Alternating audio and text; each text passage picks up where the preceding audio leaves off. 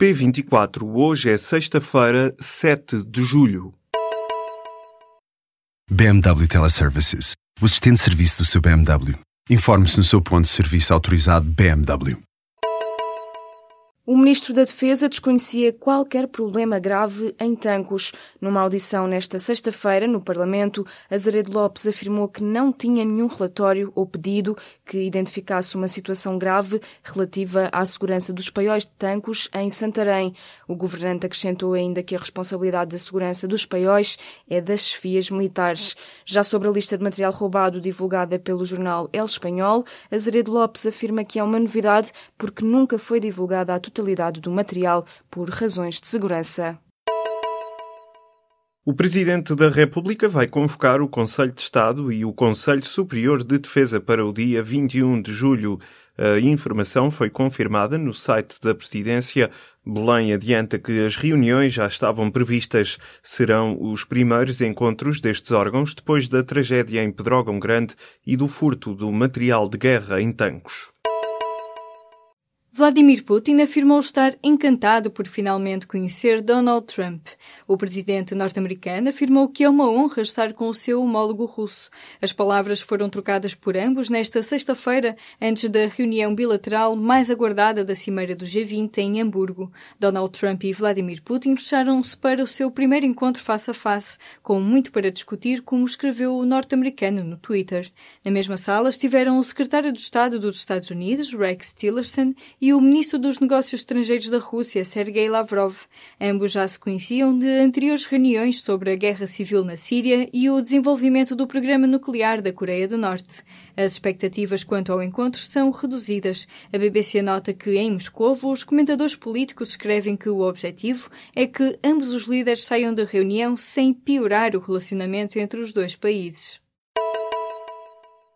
As restrições às progressões na carreira da função pública vão desaparecer no início de 2018. A garantia foi dada pelo Governo à Federação de Sindicatos para a Administração Pública. Nesta sexta-feira, os sindicatos estiveram reunidos com a Secretária de Estado da Administração Pública no Ministério das Finanças. A forma como serão realizadas as progressões nas carreiras dos trabalhadores do Estado está ainda em aberto. Será negociada na próxima reunião marcada para 26 de julho julho, as progressões e as valorizações remuneratórias na função pública estão congeladas desde 2010. O mês de junho foi extremamente quente e muito seco. Cerca de 80% de Portugal continental esteve no mês passado em situação de seca severa e extrema, de acordo com um boletim divulgado na quinta-feira pelo Instituto do Mar e da Atmosfera. 18 das 60 barragens do país entraram no verão com menos de metade da água que conseguem armazenar. Esta situação vai levar o governo a avançar com um plano de contingência. O secretário de Estado do Ambiente afirmou que é preciso tomar medidas de contenção de consumos criar regras e alertar para a situação gravíssima que estamos a viver. Em entrevista à TSF, Carlos Martins alertou para alguns conselhos do Alentejo e da Beira Interior, onde as populações podem chegar a agosto sem água. O secretário de Estado admitiu também que há motivos de preocupação, principalmente na bacia do Rio Sado. Para Carlos Martins, a solução passa por uma reunião com os agricultores nos municípios afetados, que deverá acontecer já na próxima semana. A Organização Mundial de Saúde lançou um alerta sobre uma superbactéria da gonorreia. Foram já confirmados três casos de infecção no Japão, em França e em Espanha. A estirpe detectada é resistente a todos os antibióticos disponíveis, segundo adiantou a Organização Mundial de Saúde nesta sexta-feira. A bactéria transmite-se através de relações sexuais desprotegidas e os especialistas deixam um sério aviso. O problema está a disseminar-se e apelam ao desenvolvimento de novos fármacos. Embora mais escondido, existe sexismo diário entre docentes e entre estudantes em todas as dimensões da vida universitária. Esta é uma das principais conclusões da investigadora Maria do Mar Pereira. A etnógrafa lançou recentemente o livro Poder, Conhecimento e Investigação Feminista, que foi apresentado em Lisboa nesta semana. Maria do Mar Pereira fala num duplo padrão em que os comportamentos são avaliados de forma diferente se partirem de um homem ou de uma mulher. Um exemplo? Quando os homens criticam o trabalho de colegas, são considerados inteligentes, mas quando uma mulher critica o trabalho de outras pessoas, é considerada problemática, má e ressabiada, explica Maria do Mar Pereira.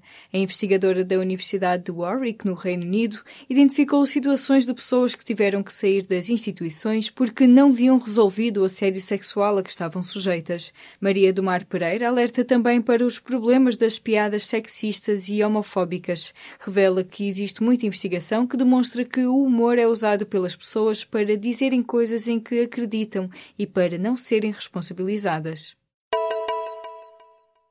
As isenções dadas aos beneficiários da DSE custaram ao sistema mais de 10 milhões de euros no ano passado. O valor está registado no relatório de contas relativo a 2016 como uma dívida do Estado ao sistema de saúde dos funcionários públicos. A DSE considera que as isenções dadas aos aposentados quando o valor da pensão é inferior ao salário mínimo resultam de uma política social da competência do governo. Por isso, considera este montante como dívida do Estado, assim como os mais de 5 milhões de euros gastos com o controle das baixas médicas. O relatório do ano passado mostra que do universo de beneficiários só cerca de 41% são titulares no ativo e que contribuem para o sistema. Cerca de 32% são beneficiários familiares que não pagam qualquer desconto para usufruírem da rede de cuidados de saúde. Mais de 26 mil trabalhadores precários pediram para serem integrados nos quadros do Estado.